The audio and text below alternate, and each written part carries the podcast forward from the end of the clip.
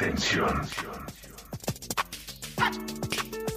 Estás ingresando a un espacio interactivo de comunicación política y social, con enfoque centrado en Montevideo y perspectiva nacional e internacional. La invitación es a que nos acompañes a compartir una hora de noticias, entrevistas, comentarios, análisis y opiniones. Un encare distinto para tu información, comprometido, tomando partido por la vida y nuestra gente. Ahora en más, no mires para el costado. Quédate en nuestra sintonía y sumemos comunicación a este tiempo de cambios. Construyamos el futuro conociendo, entendiendo y modificando las cosas que pasan. Conducen Adrián Moitiño, Susana Silva y Daniel Almeida.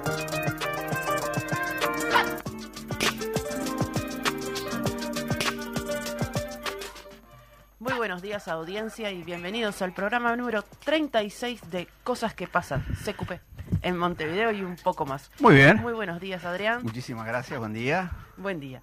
Bueno, y vamos de lleno, hoy con- tenemos mucho material para, este, para trabajar hoy. Bueno, dale. Este fin de semana este fue el Congreso de- del Frente Amplio. Ajá. Se llevó a cabo el octavo Congreso Extraordinario del Frente Amplio Tabaré Vázquez, que fuera inaugurado el viernes 8, precisamente con un homenaje al entrañable compañero del que tomó su nombre, en el que se hicieron uso de la palabra Rodolfo Novoa, Verónica Piñeiro y Fernando Pereira, y contó con un espectáculo artístico a cargo de Camila Montero y Murgas, La Osa, Rafaela, Diablos Verdes y Agarrate Catalina. El sábado 9 funcionaron 11 comisiones y subcomisiones en diversos locales hacia, los que los dele- delegados y delegados fueron trasladados desde tres cruces en ómnibus dispuestos por la organización, mientras que finalmente el domingo 10 sesionó el plenario que con cerca de 2.000 congresales que terminaron de discutir y aprobar el programa y las candidaturas hacia las próximas elecciones del 2024.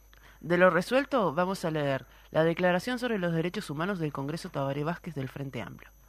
Septua- sí, dale, dale, dale vos, dale vos. Bueno, 75 eh, aniversario de la Declaración Universal de Derechos Humanos.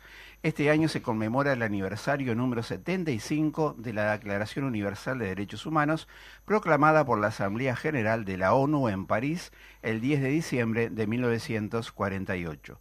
Este hito marca un punto de inflexión en la historia de los derechos humanos al establecer derechos fundamentales que los estados están obligados a proteger.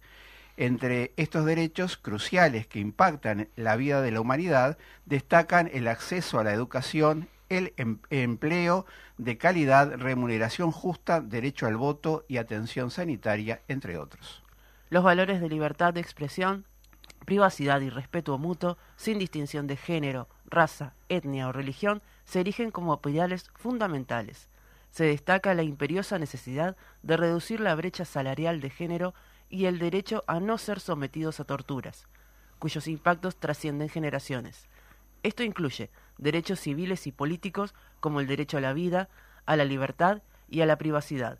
En conjunto, la Declaración Universal de Derechos Humanos sigue siendo una guía esencial para promover sociedades justas e inclusivas en todo el mundo. Nos preocupa y nos duele que uno de cada cinco niños se encuentre hoy bajo la línea de pobreza en un país que tiene la capacidad de producir alimentos para 30 millones. Nos preocupa el recrudecimiento de la violencia basada en género y reafirmamos la necesidad de profundizar en acciones que garanticen la, protección de las mujeres, niñas, niños y adolescentes y su derecho a la, vida digna, eh, libre de violencia. Nos preocupa y nos duele que 38 años a 38 años de la recuperación democrática sigamos sin conocer el destino de nuestras compañeras y compañeros desaparecidos. No nos resignamos a la impunidad. Nos preocupa que no se habilite el voto a los compatriotas que se encuentran en el exterior.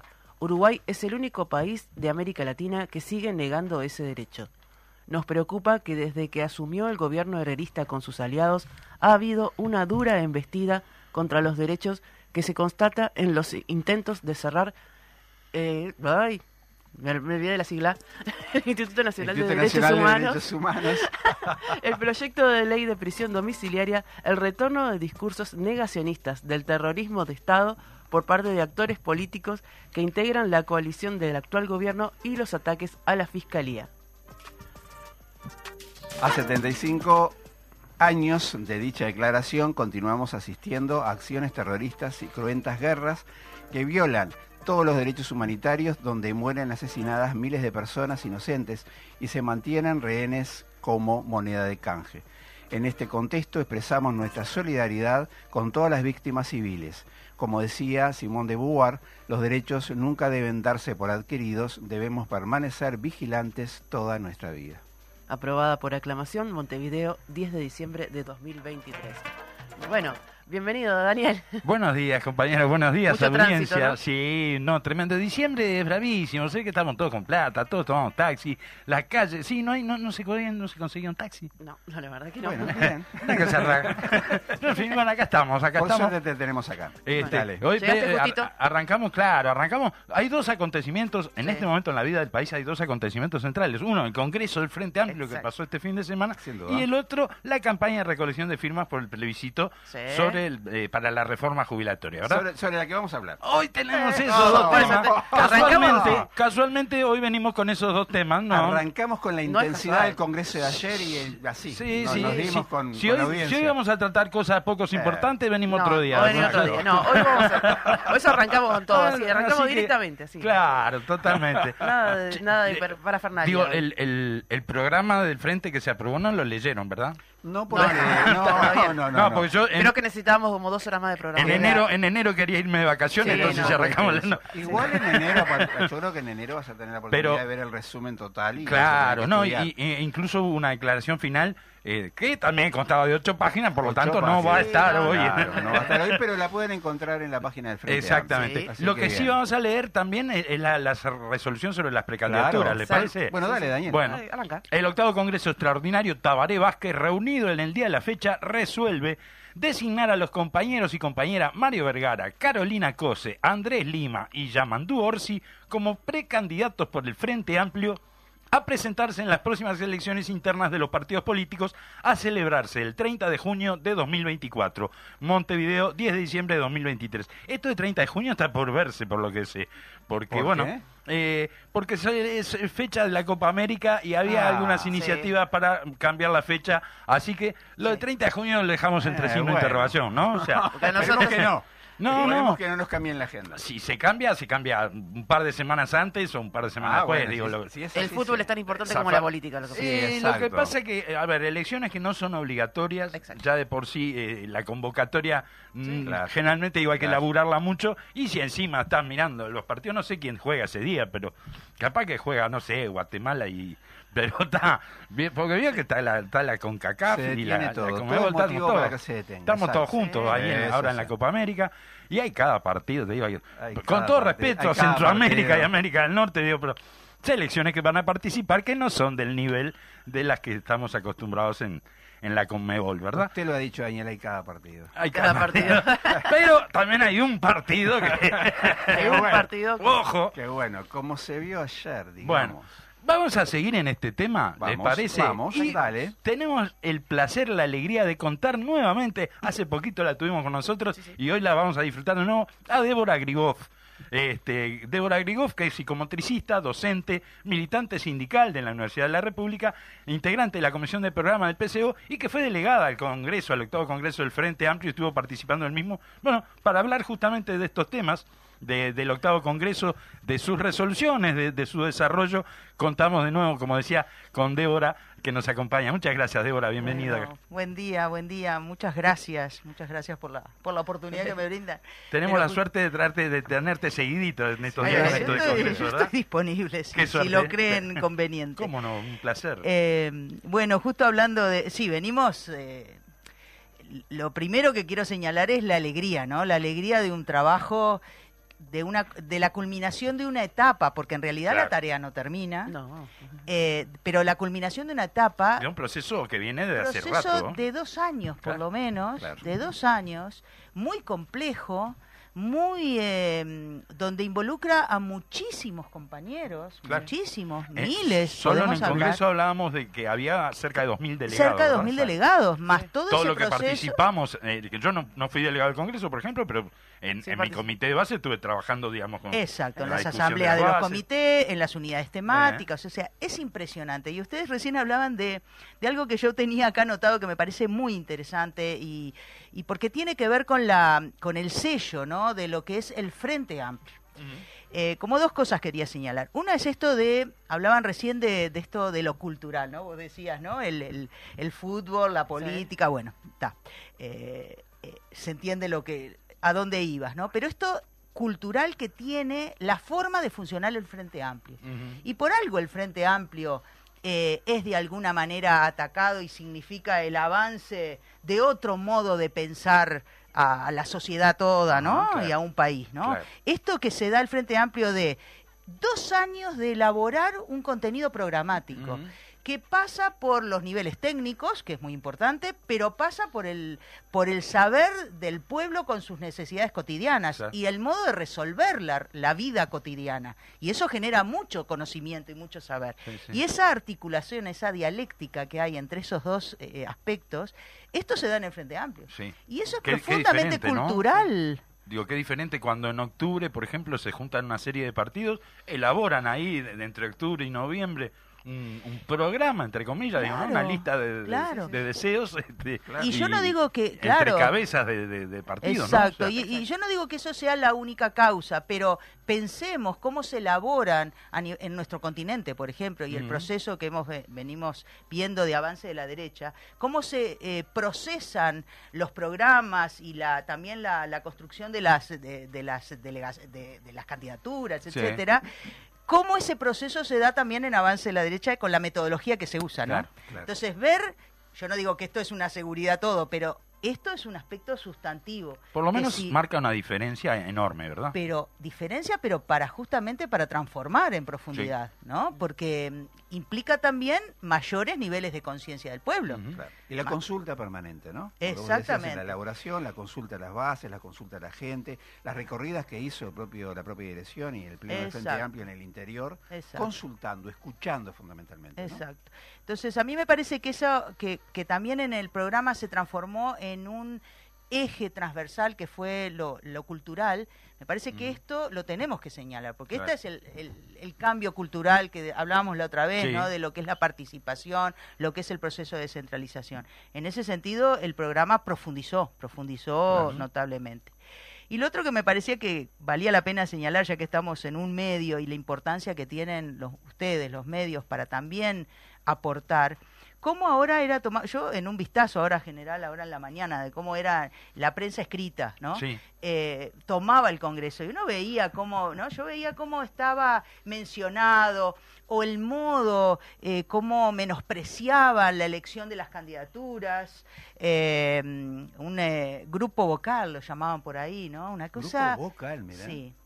Eh, entonces, ¿cómo menosprecian? Porque, claro, es altamente peligroso este Claro. modo de nosotros de, de actuar, ¿no? Y por otro lado también decían, bueno, eh, bueno, eh, no hubo mayores cambios, minimizaban todo. Sí, sí, leí Eh, algo. ¿Viste? Sí. Entonces, en realidad, ellos no vieron todo, no analizan, hacen un recorte de la Claro. realidad, Claro. no analizan este proceso, no vieron el debate que se dio en las subcomisiones, profundo debate ideológico, donde, bueno, eh, también ese ejercicio del respeto de la diversidad y de poder consensuar diversas eh, posturas en una sola para avanzar en el, en el, en el programa. Eso se- no, lo, no lo ponen. Que se hayan puesto en, en discusión alrededor de 2.000 propuestas de, de las bases. Exactamente, más, Más, 2050 y pico, realidad, más claro. las que llegaron, Ajá. más las que llegaron en El- el, el propio, propio Congreso. Congreso, claro. Más O la que sea- aportaron los comités de base en el proceso antes de llegar al Congreso. Claro, claro, de- claro, claro, 9. claro. Y después ahora yo señalaba que en, el, en la parte final, cuando hacíamos los resúmenes, bueno, había alrededor de 200 propuestas que iban para esa comisión Ajá. de eh, propuestas e iniciativas, Sí. Que están muy vinculadas después al plan de gobierno, Claro, claro. A, a los programas departamentales, o sea... Cómo esto tiene una proyección eh, estratégica y en el tiempo de avance, ¿no? Eh, articulando todas esas dimensiones. Me parece que eso es, eh, es fantástico, no son enorgullece a los frente amplistas esto, ¿no? Entonces es una alegría enorme. La verdad, además del cansancio, eh, es realmente una alegría Sin duda, sí, sí. la culminación de esta etapa, ¿no? Porque ahora viene la otra, viene también la comisión de programa del Frente se va a seguir reuniendo Ajá. Para, mm, bueno, ver cómo se tramitan algunas de estos, todos estos aportes, cómo Claro. se, eh, se transforman en... Hay que darle forma, ¿verdad? hay que darle forma. Claro. eh, ahí vamos a tener Hay una que, hay que sintetizar todo esto. actividad intensa y después viene también todo el, el trabajo a nivel de las de los departamentales, Claro, etcétera. Bueno, es enorme la tarea que hay, ¿no? Eh, bien, Perfecto. eso como en una Sí, sí, primera sí. vistazo general, ¿no? Eh, lo otro que me parece también eh, interesante para pensar en términos eh, también generales, pero importantísimo, es cómo este programa es la herramienta política que tenemos después los frente amplistas, sobre todo los que militamos en los comités de base, para trabajar en, eh, en la calle. Claro, ¿no? salir a conversar con, con cada gente, porque vecina, ahí con cada hay vecino, algo ¿verdad? Mm. concreto, ¿no? Y algo que también queremos insistir. También la prensa decía, bueno, ahora se eligieron los candidatos y tienen vía libre. No, no tienen No, vía no, libre. claro. En nuestro sí. Frente Amplio tenemos un programa y debemos articular con el programa, ¿verdad? Es el programa lo importante. Y entonces, en base a eso, nosotros tenemos un trabajo político ahora en la cotidiana, en los barrios, en la calle, en los territorios, ¿no?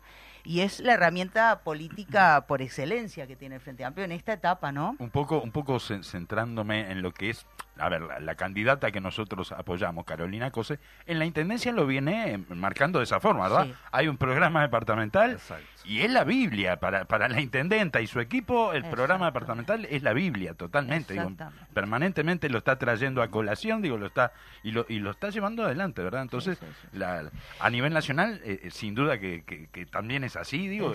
y-. Y, Carolina por lo menos lo tiene claro. digo. Sí, sí. Nada, digo, todos los candidatos en ese Y sentido. además es, es tiene que ver con algo que nosotros en el Congreso de Autocrítica lo hemos eh, evaluado y lo hemos dejado bien asentado, que es cómo nosotros también hubo cierto alejamiento entre la fuerza política y la- los, el gobierno, los Claro, niveles de gobierno. claro. ¿no?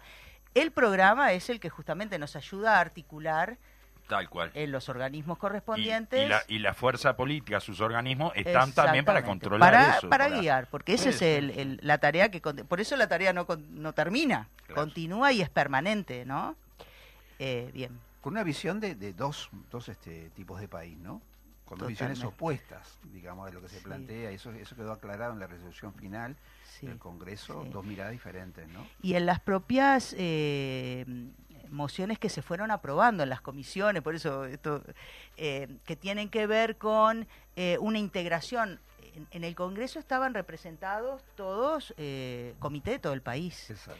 Y, y la verdad que se destacó mucho la participación de los comités de- del resto del país. A mí no me gusta decir el interior, de, de- de otras partes del país, ¿no? no de, Claro. para hacer un salto real de, del montevideocentrismo a una integración del país. Eso se vio en la Comisión de País Productivo, con mociones muy importantes de, de todo lo que es el cambio de matriz productiva, del, del régimen de las ocho horas, bueno, toda esa, esa Se vio serie la de Comisión de. Territorio, por ejemplo. ¿Cómo? ¿no? Se vio la Comisión de Territorio como se planteó la gran unidad, ¿no? Exactamente. De toda la visión Entonces, conjunta. Ahí hay avances importantísimos que están bien señalados eh, y después también en la en la comisión de bienestar que es eh, eh, también la que articuló todo lo que eran las, las políticas sociales también con una visión de integración del territorio, ¿no? Entonces me parece que eso también es un- son avances interesantísimos, ¿no? De, de- de una visión de país diferente. Bien. Ayer lo decía Carolina con respecto a esa consideración de lo social y las necesidades que se Ah, tenían, va. ¿no? Destacaba eso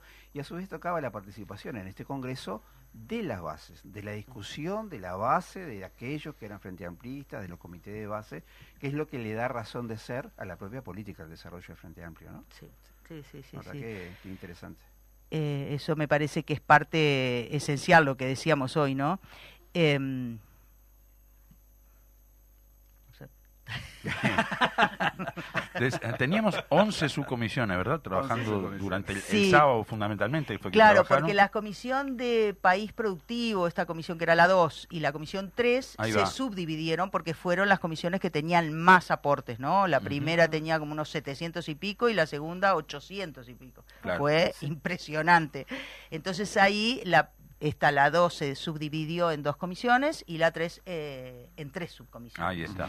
que, por eso decía esto de la prensa, tuvieron el sábado un Todo, todo el sábado se estuvo trabajando. todo el eso. sábado donde no, no entró la prensa, Claro. donde Claro. se debatió profundamente Sí, sí. Y se llegó a consensos importantísimos, ¿no? Que, que es lo que hablábamos de profundidad en el campo de, de las políticas de bienestar, eh, de- en todo lo que era el eje de bienestar. Luego de, luego de duras discusiones en algunos casos, porque digo, fraternalmente se discutió claro. de, de buena manera, ¿verdad? Claro, en claro. profundidad muchas cosas. Eh, Bueno, por- eso fue una cosa que se destacó en todo el Congreso, ¿no? Totalmente. Y el- la otra vez decía un camarada que yo rescato porque me parece importantísimo esto. Eh, cómo nosotros construimos la unidad y cómo debemos construir la unidad. Lo construimos en el debate, en el debate Sí. ideológico Sí. y consensuamos. Ese es, ese es el, el- la construcción de unidad. Es No es en las concesiones, Claro, en claro. base a concesiones. Nosotros no, no trabajamos de ese lugar la unidad. Por eso es homogeneizar de una manera Sí, eh, arbitraria, si se quiere. arbitraria, sin contenido Sí. realmente político, Ideológico, ideológico, sí. ¿no? Entonces nosotros en el debate profundo, intenso, muy apasionado, Sí. porque eh, quiero rescatar estas, esta característica de la pasión, de la discusión, del debate, porque también eso todo está subestimado, Claro. ¿no? Ujú. Esta cosa de la cultura O actual, hasta, del o hasta mal visto muchas veces, digo, Claro. cuando, cuando Cuando te uno dice- discute medio apasionadamente, uy, como Ahí que va. Ah, te que enojaste. Se, se asusta, claro. Te a dicen, avasallar. eh, no, te, no, no te pelees, no, no te pelees, pero no me estoy peleando, estoy solamente mm, defendiendo Dando un punto de vista, idea, claro. Le pongo pasión a las palabras. Ahí va, Es así, ahí es- va. Es cierto y eso. eso, miren como todo, y, y esto fue también un logro de este programa, ¿no? Ajá. Que trató, claro, fue complejo eso, porque lo tuvimos que ir integrando todos nosotros, de transversalizar los temas. Ajá. De esto de ver que no podíamos pensar un cambio de matriz productiva sin también pensar cómo nosotros cambiábamos la subjetividad, de qué concepción de país, de lo que es el trabajo, ¿no? De lo que es la producción, si no cambiamos también Claro. nuestra idiosincrasia. Y de repente, tenemos- pongo un ejemplo, de repente tiene que ver también con transformaciones, modificaciones en la política fiscal, por ejemplo, Por en los ingresos del. Estado, digo, Totalmente. montones de cosas que, van relacionadas, digo, que no pueden ir sueltas una de otra. Exacto, ahí hubo debates Mm. interesantes, pero bueno, sí. hemos avanzado en forma importante y sobre todo para rescatar aquello que tiene que ver con el control del Estado, ¿no? El control del Estado, El rol el y papel, miren si será importante esto con lo que está pasando en la Claro, Argentina, claro. eh, ¿no? Exacto, Seguramente todos nosotros escuchamos de noche cuando llegamos a ver qué había pasado en Argentina y, y es terrible, ¿no? Sí. Es, es trágico. Entonces, acá nosotros profundizamos en el papel del Estado Ahí como, como regulador, como contralor, como entes testigos. Ahí hubo algunas mociones interesantes para pensar Y como el único garante de, lo- de los de derechos los derechos humanos. de los que menos posibilidades tienen, de repente. Exactamente, Exactamente. exactamente. Entonces me parece que ahí se profundizó en todo el nivel del programa, ¿no? Ahí va. Fue riquísimo. Muy bueno, muy Un bueno. debate con mucho respeto, decía Pereira, ¿no? Cuando, cuando hizo su intervención al final, decía de esa característica, ¿no? Con respeto, con amabilidad, con un trabajo que fue profundo, porque empezó a las 8 de la mañana, ¿verdad? Las acreditaciones terminaron Sí. a las 22 horas, 21 horas. Eso del sábado, el domingo de vuelta al mismo horario, plenario. hasta el final. mismo en la horario, plenaria, ¿no? Porque, claro, no podíamos dejar de, de festejar realmente, porque es- era el festejo de las candidaturas, bien, Sí. pero era el festejo de la tarea anterior. Del trabajo, ¿no? Me del- parece que ahí se del conjugaba. trabajo cumplido, ¿verdad? O sea, Claro, la tarea cumplida, los mensajes que nos eh, circulaban en los grupos, y eso era todo bueno, festejo, Me imagino. eh, festejen uruguayo. Ay, claro, Realmente claro. estábamos eh, muy eufóricos, porque Eh, claro. es un muy buen programa. La Sí. verdad que sí, yo estoy muy un, un detalle, un detalle para comentar a la audiencia, ¿no? Aquellos que no han participado de los congresos. Estamos hablando de 2.000 participantes que dan debate, porque aparte se leen las propuestas y las proclamas y el trabajo de las comisiones, por eso arrancó a las nueve y poco y terminó cerca de las 19 horas discutiendo y escuchando y aprobando todas y cada una de las propuestas Exacto. que se hicieron de modificaciones al programa. Dos mil personas, ¿no? Estamos hablando de eso, no estamos hablando de poquitos. Sí.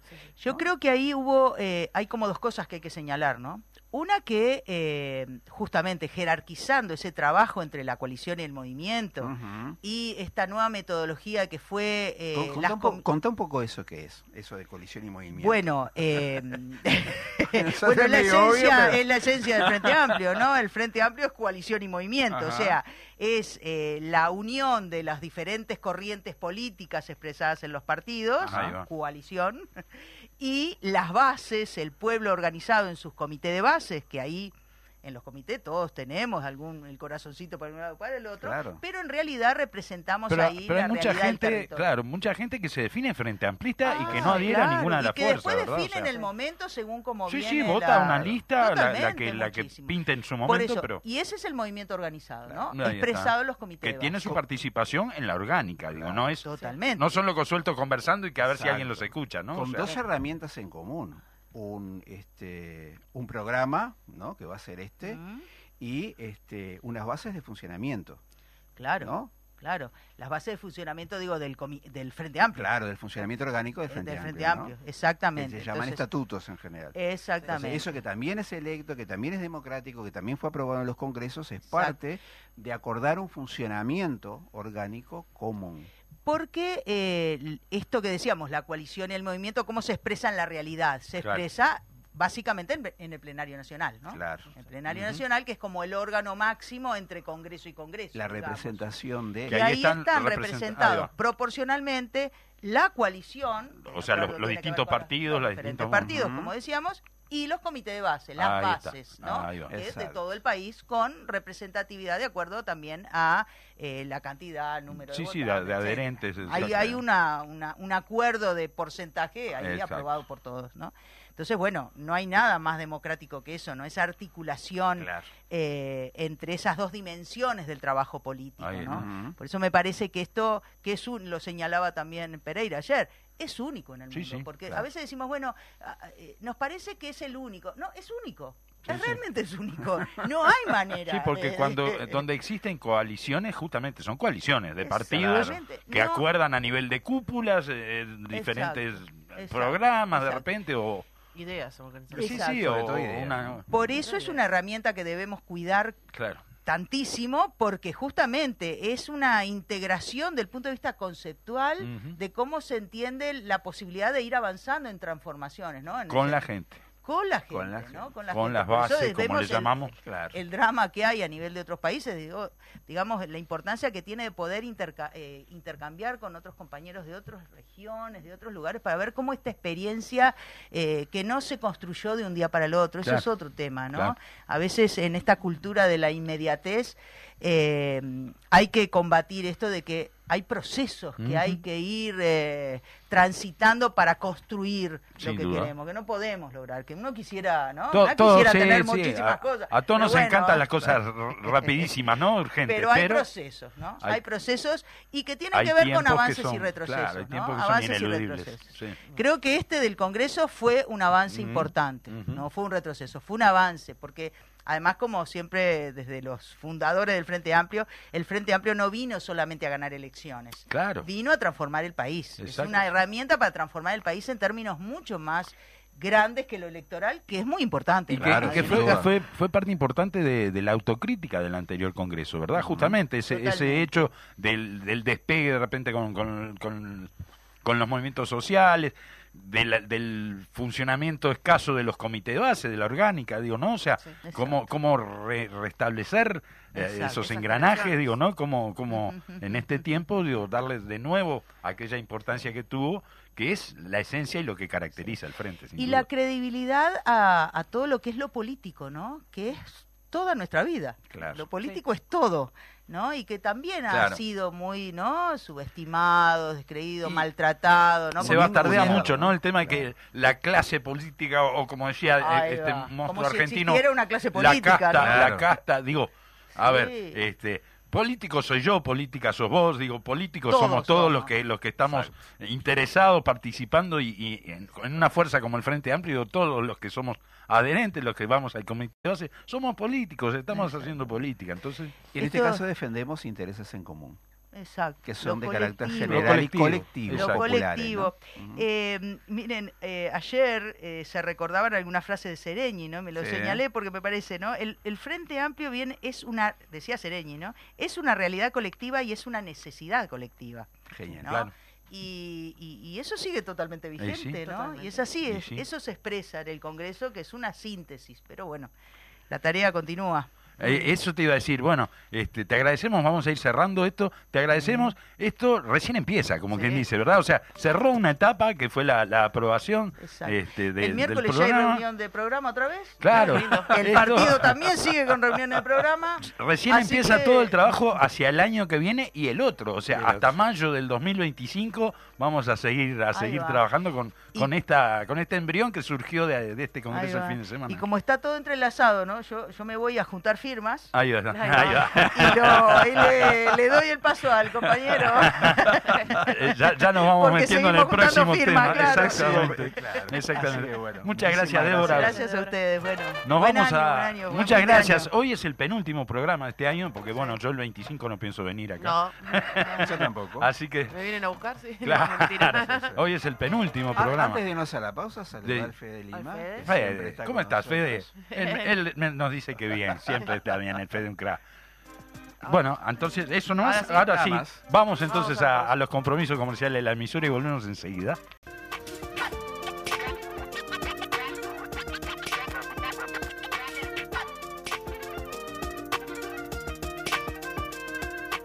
Bueno, y ya, ya volvemos. Este programa número 36 de CQP, cosas que pasan en Montevideo un poco más. En la segunda parte, que ya un poco habíamos anunciado, vamos Ajá. a otro de esos temitas que andan por ahí en estos momentos. Por ahí casi con Cosas importancia. Exacto, Casi o sea, no, así más o menos. Casi nada. ¿Qué- el qué Congreso del Frente que ya pasó y que, en qué estamos. Afirma tus derechos. Exactamente. Razones del plebiscito y avances en la recolección de firmas. Y para eso A ver, ¿a quién tenemos a Carlos Cable Clavijo, como El más popular conocido, Cable. integrante del PCNT. ¿Cómo estás, Bienvenido, Carlos? Carlos. Bueno, este, la verdad que muchas gracias. A mí me encanta que me digan el cable. este, porque Yo en general me niego a hablarle, a dirigirme a los compañeros a través de Me los... lo has dicho, me lo has dicho, Sí, pero sí, la verdad que hay- yo lo veo muy íntimo porque es parte de la identidad que tenemos en el movimiento sindical. No, y- leí, leí tal cual para respetar. Que, es más, hay, hay compañeros, o, o a uno mismo, yo en carnaval tenía mi apodo también,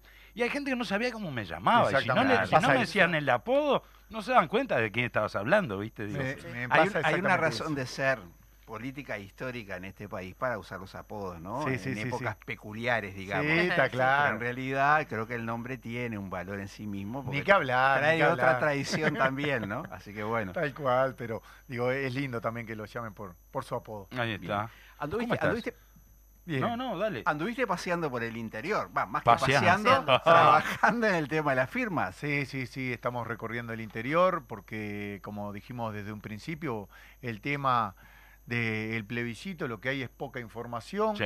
Gracias a, a ustedes que siempre nos abren la puerta y, y bueno, la otra herramienta que tenemos desde el movimiento sindical es recorrer el, El- el territorio. mano a mano, de El a mano a mano, el territorio, e ir a los lugares de trabajo, hablar con la gente, informarlas, esa información que lo tiene de primera mano, se la damos nosotros y bueno, No solo poca información, sino que mucha desinformación incluso, exactamente, ¿no? O sea, más bien este, tirando fruta a mucha- muchos Sí, yo digo actores. que en definitiva este proceso de plebiscito debe ser de los plebiscitos más fáciles que nos tocó para informar, porque no hay serlo, argumento ¿no? en contra. Sí. Porque, no hay Porque lo que hay en contra es terrorismo. Claro. Es decir, es desinformación. Eh. Es jugar con la ignorancia de la gente diciendo cualquier cosa que no tiene Sí. nada que ver con el plebiscito. Claro. Lo vimos en el debate.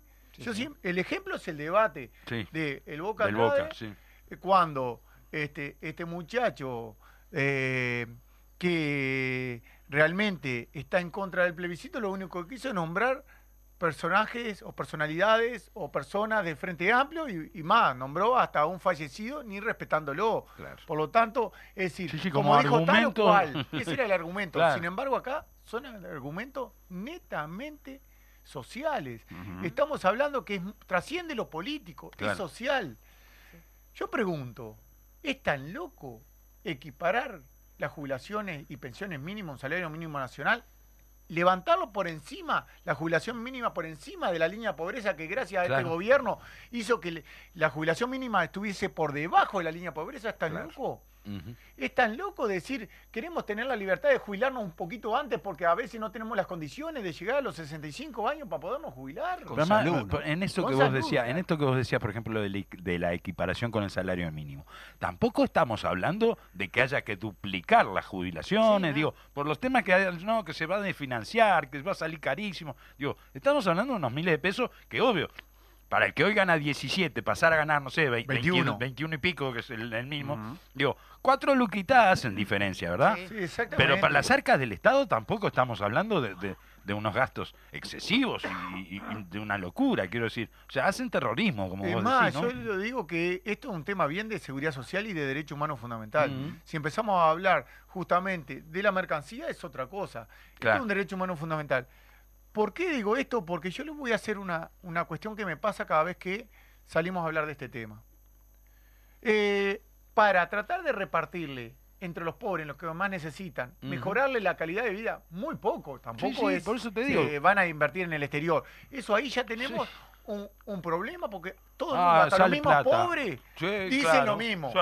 Sí. Ahora, lo mismo que le va a llegar ese aumento para tener una calidad de vida un poquito mejor, eh, entran en la manija. Claro. Pero sin embargo, cuando se exoneran 280 millones de dólares a los que más tienen, es decir, a las empresas que no aporten a la seguridad Ahí social, nadie le dice preocupa. nada. No, es raro claro. eso. Sí, Cuando en 2020, 2021, que nosotros estuvimos en plena pandemia y los agroexportadores enviaron al exterior más de 10 mil millones de dólares, Ujú. Nadie habló Nadie nada, no le interesó Sí, sí. que esa plata se podía haber repartido entre los que menos tienen en un momento tan difícil del país y de la Todo el mundo se dedica a, a- a- a estudiar minuciosamente los números cuando son plata que se le quiere dar a, los pobres, digamos. a los que le- menos tienen.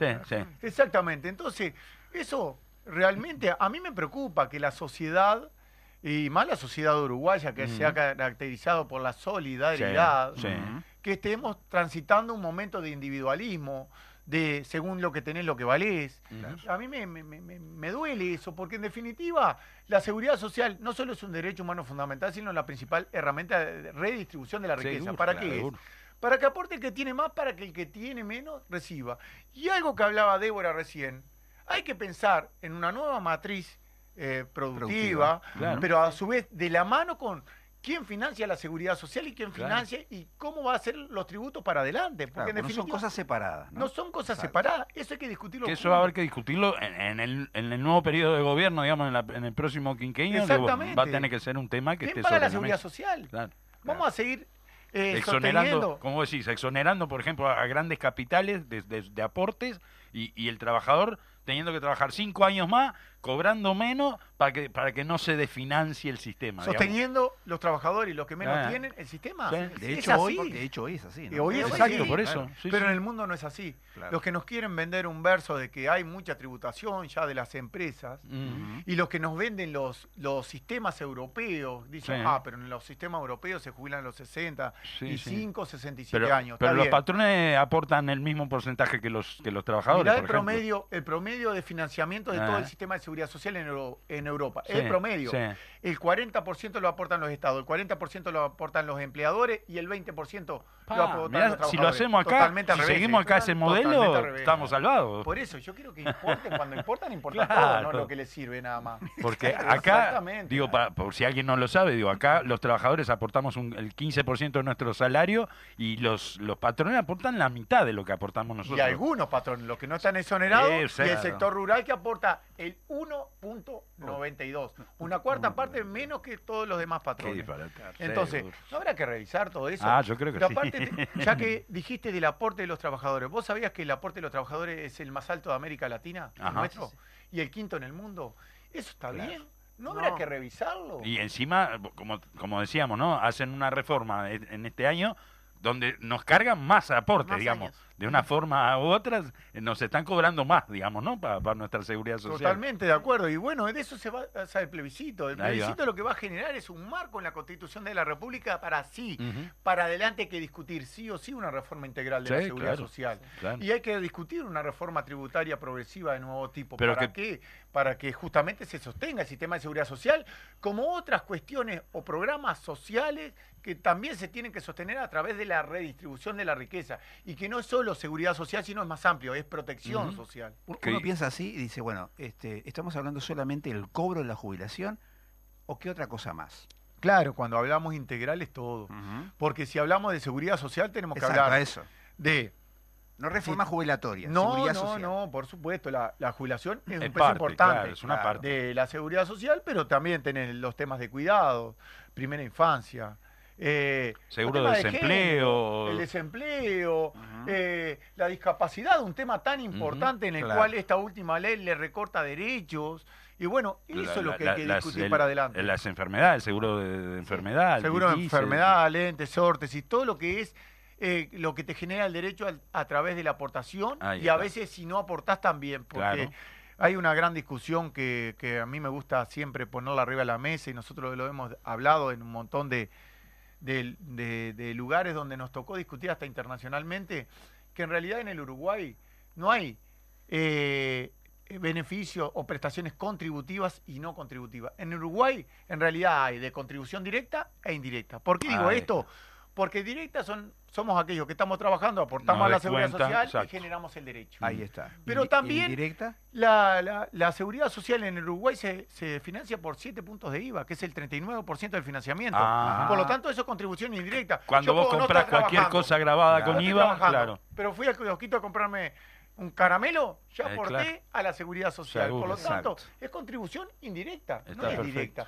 Y eso también hay que hablarlo, porque en definitiva, algunos nos quieren poner como que la contribución, la no contributiva es asistencialismo. Y Seguro, eso suena sí, sí. feo, porque ¿saben por qué suena feo?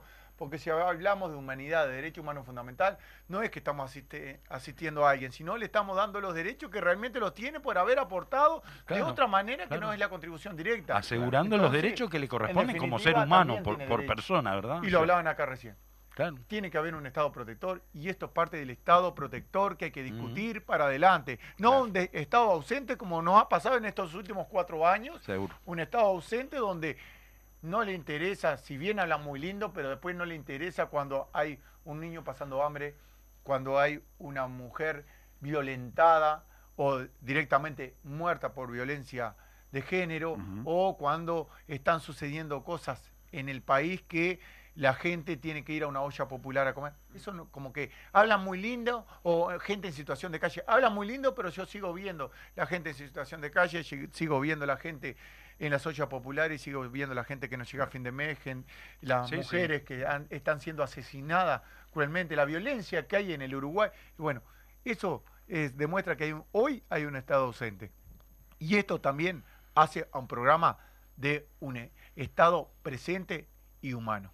En definitiva, tampoco esto, eh, el Frente Amplio, por ejemplo, lo ha anunciado, digo, de, de que de ser gobierno, digo, lo va, va a tomar el tema de la seguridad social en un amplio diálogo con partidos políticos, con las organizaciones sociales, y bueno, llegaremos, llegaremos digo, a, la- a las modificaciones eh, que en conjunto definamos.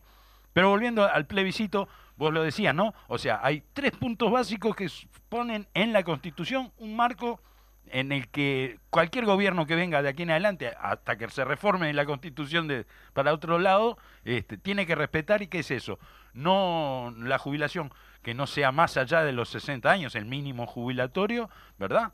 Que las jubilaciones mínimas se equiparen con los salarios mínimos este, y cesar el lucro privado mediante la SAFAP, o sea, cesar el ahorro, la, la- la modalidad de ahorro individual, y sobre todo desde esas este, esos inventos que nos metieron en, en el 90, este, eh, que- que- claro, y que, y que están dando un resultado bárbaro, porque en todo el mundo las están sacando, ¿no? En los países, la mayoría de los países donde se, se impusieron estos regímenes, hoy se, se han vuelto atrás, la mayoría de ellos. Nosotros, yo por suerte estuve me había metido de prepo en su momento, tuve la, la posibilidad de la ley de los cincuentones, me hicieron el cálculo y por supuesto que si me quedaba en la FAP perdía plata, o iba a cobrar menos jubilación, así que tuve la posibilidad de salir de la FAP, de, de ir al régimen mixto. O sea que los hechos demuestran de que no sirve, de que el sistema no sirve, lo que se plantea ahora es eliminarlo directamente y que no sigan lucrando estas empresas, ¿es así? Sí, es así, pero ahí lo que vos decías justamente del año 95, que fue aprobado en septiembre del 95 y a partir del 1 de abril del 96 tenemos un sistema mixto de seguridad social. Bueno, romper un mito, el movimiento sindical desde el principio y las organizaciones Siempre sociales estuvimos en contra. Sí. Fuimos, juntamos firmas, llegamos a la cantidad de firmas, pero nos descartaron un montón de firmas por lo que puede suceder ahora mismo, Seguro, que claro. es porque la firma tiene que ser igual A la o credencial. muy parecido a la credencial. Entonces, el movimiento sindical lo que está haciendo ahora no es nada loco. Las organizaciones sociales que están eh, impulsando esto también en conjunto con el movimiento sindical, no es nada loco, porque en definitiva ya se hizo, fracasamos con total éxito y hoy en día, luego de una reforma más regresiva de lo que ya Y teníamos... de tener las cartas a la vista, además, digo, ¿no? Hoy ya hay gente que se ha jubilado por el régimen de AFAP Exactamente. y cobra un, un chirola, digo, ¿no? O sea, Bueno, ahí tenemos varias cuestiones. Primero, yo quiero sacar dos mitos de arriba de la mesa que son muy importantes. Dale. Primero, el, lo que vos hablabas de lo que se cobra. Hay 60.000 rentas vitalicias aproximadamente que son provenientes, las paga el Banco Seguro, pero son provenientes del ahorro individual. exacto. Donde el 90%, el 90% son menores a la jubilación mínima de 17.317 Claro. pesos que paga el BPS. Es decir, el, eh, si lo dividís en quintiles, el 90% gana, eh, hasta el 90% gana menos de 16.695 pesos. Ajá. Ahí demuestra que se fracasó Claro, el sistema. claro. El 58%, más de la mitad, gana menos de 1.900 pesos. ¿Y alguien se llevó la diferencia? Alguien se lleva la diferencia. Alguien ganó con esto. Sí, claro. Lo que perdemos somos los trabajadores y pierde el Estado, porque Claro. el Banco de Seguro está perdiendo A por esto. pérdida, trabaja a pérdida el Banco Pero a su Seguro. vez, me gustaría romper un mito que en definitiva es lo que nos dicen y lo que nos tratan de generar ese terrorismo que hablaba yo anteriormente. Nos dicen que vamos a expropiar la plata de los trabajadores, nos vamos a quedar con la plata que va a pasar con mis dinero. Ahí va. Los que lo dicen no son ningunos ignorantes. Sí, claro. Lo- por eso digo que es terrorismo. ¿Por qué?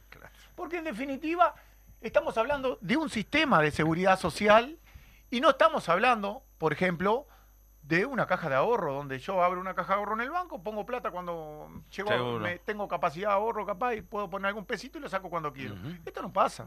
Claro. Porque es un sistema de seguridad social, pero tampoco es un seguro jubilatorio, en el cual termina mi vida laboral, voy al seguro y le digo, bueno, a ver cómo me vas a dar la plata. Bueno, si te la doy toda junta es tanto, si te la doy Claro, en sí, cuota sí. tanto, si en Yo no puedo tanto. ir a sacar esa plata cuando se me ocurra. Resuelvo cuándo, cuándo y cómo me la da.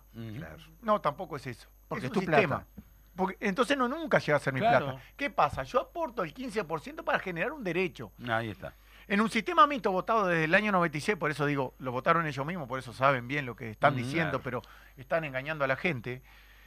Tengo por una parte el BPS, entonces yo aporto una parte para el BPS y otra parte para el ahorro individual. Aporto otra parte para el ahorro- individual. Cuando yo me jubilo, el sistema dice, voy al BPS y le digo al BPS, me voy a jubilar, bueno, eh, A- bueno, voy acá a te vamos a pagar tanto, Ahí va, claro. voy a calcularte los 20 mejores años más lo- los, eh, los años de servicio, bueno, 20 mil pesos de El jubilación. BPS te Por paga lo tanto, tanto. Generé el derecho con mi aporte, un derecho jubilatorio en el BPS de 20 mil pesos, ponemos, Dale, más o menos como claro. ejemplo.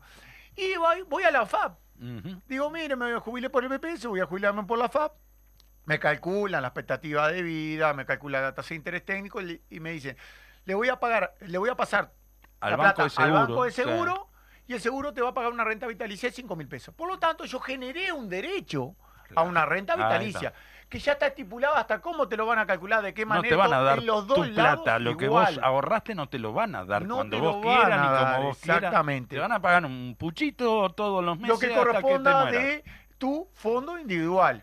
Pero ¿qué sucede No con es esto? que te en dan tu plata. definitiva, en definitiva, yo aporté para generar el derecho de un ingreso jubilatorio, que Ahí se va. compone de una jubilación y de una renta vitalicia. Ahí está.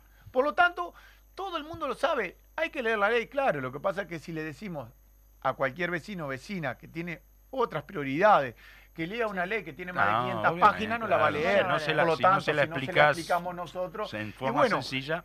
esos que no tienen argumento y que están en contra del plebiscito, muchas veces no dicen esto que estoy Pará, diciendo yo. pero digo, pa- para terminar la, la explicación, con la reforma esta que se plantea hacer, esa cuenta individual que está en la FAP, lo que hace es pasarse esa plata a un fideicomiso, Exactamente. ¿tá?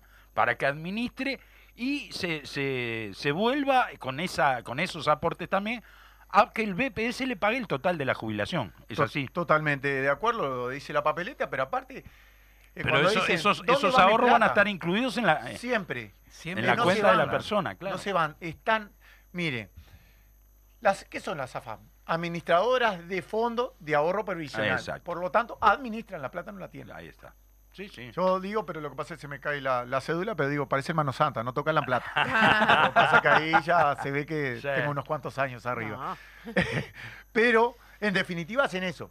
La plata está en el Banco Central del Uruguay, en bono del Estado. Lo que se hace, igual que los cincuentones que vos hablabas Claro, recién, ajá. se generó un fideicomiso en el año 2017, donde el año que viene, después de los siete años, empiezan a gotear todos eso, esos bonos que están ahí, empieza a gotear plata al BPS. Es decir, Claro. ese fideicomiso va a terminar en 20 años siendo toda la plata al BPS. Y acá sucedería lo mismo, es decir, no se está inventando nada nuevo, sino algo que ya tiene resultado y que fue votado por todas y todos. Ajá. Por lo tanto, es lo mismo, la plata no desaparece, vuelve a la seguridad social porque pública, porque la seguridad social pública, si eliminamos las AFAP, que estoy seguro que vamos a eliminar las AFAP, Claro. vamos a eliminar el lucro en la seguridad social y el ahorro individual, va a volver de donde nunca hubiera salido, de donde nunca Exacto. debería de haber salido, que es Y, del BPS. y esa persona que tenía esa cuenta en la AFAP eh, va a tener una jubilación por el BPS contando, digamos, en el cálculo esos esos aportes que hizo a la AFAP en su momento que van a estar como, como aportes al BPS, ¿verdad? Sí, hay una cuestión que dice la papeleta.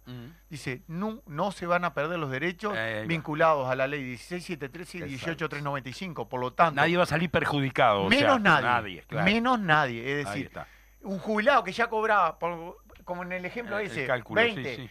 Y, y 5, menos de 25 no, No va, va a cobrar un jubilado. claro. Y el que, me vaya- el que se vaya a jubilar van a hacerle una simulación como lo hicieron con la de los cincuentones, Sí, como sí. la ahora la de la revocación del artículo 8. Lo mismo porque las ¿Cuánto herramientas le, da, están. ¿Cuánto le daría ¿Cuánto por me una... daría el futuro? Exactamente. ¿Cuánto Claro. daría por otra? Y, vos Y menos de elegís eso la no que... vas a la- cobrar. Elegís, no, en realidad te va a quedar la, Pongámosle que en el ejemplo del 25, calcula el BPS y te da 24, Claro, te va a pagar te 25. 25. Ahí está. Y si calcula 26, te va a pagar 26 y no 25. Claro, claro, Por lo tanto, sí. mejoraste. Claro. Eso es lo que dice la papeleta, no perder el derecho de lo que deberías de haber cobrado si eliminamos las Eh, AFAP en, en Es, es importante aclarar aclarar ese punto porque es con el que más entreveran, ¿verdad? Sí. Porque lo otro es indiscutible, lo, lo de que, se equipare la jubilación mínima con el salario mínimo, hay que ser muy mala gente Para para, no para defender, claro. claro, Claro. pa- para estar en contra de eso, ¿no? O sea, ¿quién, quién puede argumentar No, en el contra? argumento, el argumento que la Que va a salir es que, caro. no, voy a, voy, voy a perder la plata que yo tengo ahí.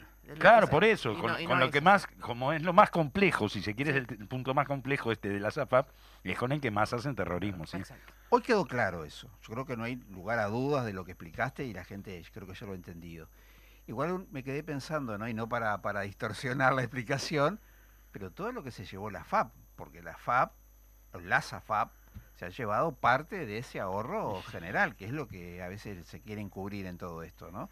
Pero sí queda claro que la, que la gente va a tener todas las garantías a nivel de Estado de lo que hay que hacer correctamente y que no va a perder este sus dineros, ¿no? No, no va a Salvo- perder su derecho. Salvo lo que se- eh, su derecho, salvo lo que se llevó la SAFAP hasta ahora. Ni que hablar, eso Sí, lo, que, justamente. lo que fue fue... Claro, lo que fue, Ah, eh, fue. Hasta bueno. los mismos organismos internacionales dicen que en el Uruguay se cobran muy altas comisiones. Los organismos internacionales. Y eso que se bajaron, digamos. Claro, se así, bajaron si en, era en peor 2017 todavía, ¿no? con la Sí, ley de claro, los cincuentones. sí, si no sí. hubiera sido peor. Claro. Estamos hablando de 40 millones de dólares por año de ganancia neta Eran, eran contra como- 12. Eran algo así como el doble las comisiones No, antes de... triple, 40 contra 12 ahora. Ah, mirá. Eh, Ah, es decir, eso cambió sustancialmente. Che, Cable, antes, antes de, de- de cerrar, que ya queda poquito, contanos cómo va la recolección de firmas. digo, Bien. ¿no? Un poco... El día miércoles va. nosotros anunciamos la cantidad de, de, de firmas que tenemos nosotros en nuestro poder, Ahí no las está. que están desperdigadas. Sí, hay papeletas, hay hay. papeletas porque estamos a teniendo un- montones. un, ahí. tema de que está costando que vuelvan. Bueno, claro. tenemos